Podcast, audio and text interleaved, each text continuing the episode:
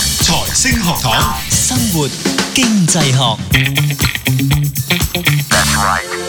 好，翻嚟生活經濟學啊！咁我哋頭先咧嗯就講咗一大輪係常態分布啊，常態分佈，係啊即係啲人突然間啊，即係即係啲同學仔啊，好似突然間又睇翻啲教科書啊。雖然呢排唔係點樣翻學啊，我哋都要督都要督睇書㗎到佢哋，都督導下係啊，佢哋即係啲 keyword 即係出嚟，佢好頭痛啊！我要睇翻書啦，咁樣係啊，嗰種感覺。即係要誒唔好唔好躲懶啊，唔係好啊疏懶啊，趁住自己呢個時間就好咁樣啊，裝尤備下其自己是爭取時間買個廣告咧，就要多啲聽呢個生活經濟學。係啊，歡迎荃灣嘅朋友。 啊，唔知點解啊嘛，我我哋聽我到你哋分佈嘅收聽唔係常態分布，唔係常態分佈，係啊，我哋係有唔知點少解少係啦。唔係十九區都有係嘅，啦不過我哋唔知點解喺呢個九龍西啊，荃灣係新界新界新界西嘅嚟，西嚟係喎，啊係啊新界西，唔知點解嘅好收多聽率就比較高啲。係啊，我哋已經喺呢個版圖係非常之強係嘅。啦 OK，咁我希望可以擴闊更加多嘅地方啊，大家繼續勤力收聽。OK，好，言歸正傳，咁我哋上一節就講咗，即係呃歸納一句啦，就係、我哋嘅財富呢，就係、一個少數人得到絕大部分財富嘅情況，但係嗰個努力值或者個聰明能力值係啊能力啦，即係整體而言呢，就係、一個大約係一個常態分佈嘅情況，即係中間嗰一部分即係平均值嘅人呢，就最多嘅。嗯，咁啊唔啱數喎件事，咁咪咁咪分唔勻啦。如果照我哋嗰個諗法嘅話，對唔上嘅啫即係由成個細情況到大，爸爸媽媽同我哋講一分努力讀書係一一分分耕耘一分收穫。穫，咁唔夠分 喎，有 Sorry 啲收穫搞錯你呃嘢。我，咁可能佢都好心嘅，都希望大家努力讀書嘅。 OK 係啦，咁但係個結果就通常就事與願違啦。我哋就見佢出嚟就唔係咁。係咁咧，我哋就接住落嚟咧，就會去睇一個研究。咁我哋話搞唔掂啊，解釋唔到，咁我哋都要睇一個研究啦。啊咁就係呢個卡塔利亞大學咧，喺意大利嘅。嗯咁、就有個 Pacino 教授啊，咁咧佢就研究呢個問題，咁就得出咗答案。而佢有趣嘅地方就係咧，我哋今次終於唔係嗰啲咩商哈佛商 業，今次唔係終於唔係啦，我哋終於有新嘅情況。而佢嗯嘅興趣即係佢係一個咩教授嚟嘅咧？咩教授咧？原來佢係一個物理同埋天文學 department 嘅教授嚟，做咩嘅咧？即係佢研究物理同天文學，就唔知點解走咗去研究呢 個 talent，即係呢個才能同埋呢個幸運嘅呢個情況。真係估佢唔到啊。 冇錯。佢咧好得意嘅就係佢一開始去做呢一個實驗呢、個研究嘅時候咧，係其實佢將佢嗰個論文發表嘅時候咧，佢都唔係喺啲同經濟學相關啊，或者同 business 相關嘅 journal 上面去做，嗯唔係嗰啲學術期刊嚟嘅。係，係另一邊嘅學術期刊嚟嘅，嗰、個學術期刊咧係 Advances in Complex Systems 啊、嗯即係複雜系統嘅發展咁嘅意思啦。集系統哦係啦，發展複雜系一統咁樣。聽落去都頭痛啦，已經。梗係啦，佢讀 physics 同 astronomy，你都 expect 佢係咁樣。佢應該係咁複雜嘅。係啊，係咁咧有趣嘅地方咧，就係、佢今次咧係嘗試用一個唔同嘅進路咧去解釋件事。嗯嗱，我哋之前如果聽眾有 follow 開我哋嘅話咧，我哋成日都係誒、呃即係之前嗰幾集啦，同大家分享嘅咧，都係透過一啲實驗嘅。係係係啦，咁誒，呃無論係咩類型嘅實驗都好啦，嘗試喺個實驗裏邊咧揾一啲結論出嚟。嗯嗯今次咧嗰個進路咧又唔同嘅，今次咧係用一個模擬嘅方式去做嘅，一個 simulation 嘅方式去做嘅。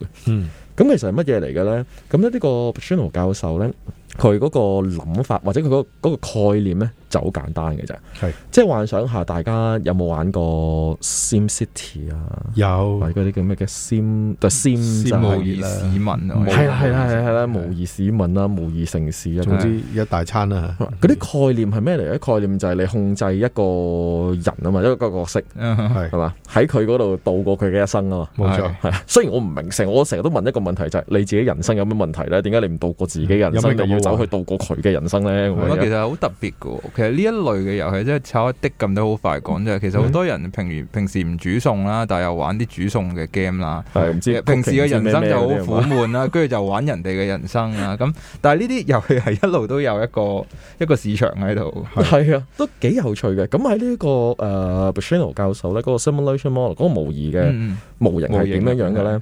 佢就假設嗰度有一個虛擬嘅社會、嗯 o k 咁有 N 咁多個人喺裏邊啦係，OK，咁然之後每一個人咧有唔同水平嘅能力嘅，嗱，我哋之前同大家介紹過啦，能力嘅分布咧，基本上就類似係一個靜態分布。嗯 OK，大部分人喺中間，勁叻嘅有，好少。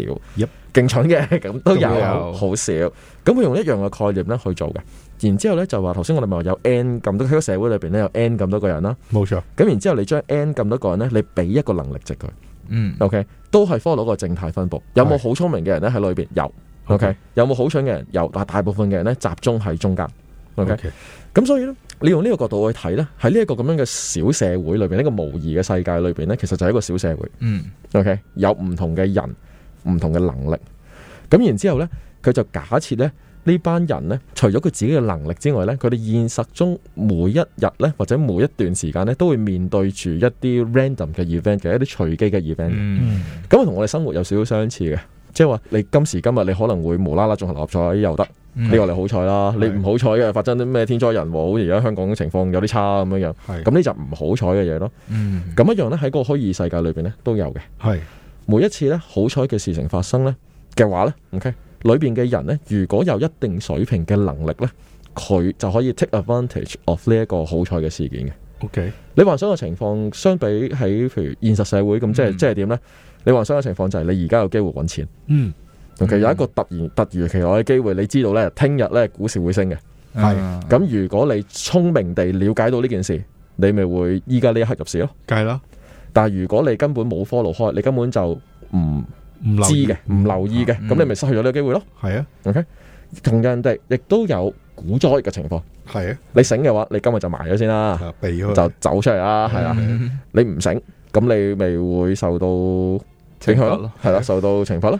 係咁呢個就係喺個故事喺個模擬裏邊嘅好嘅 event、random 嘅 event 嗯係 good 或者係 bad OK 都會發生嘅。 OK， OK，咁而頭先講過啦，一個人裏邊咧喺嗰個模擬器裏邊啦，OK，嗯咩人可以 take advantage of 好或者可以避開唔好咧？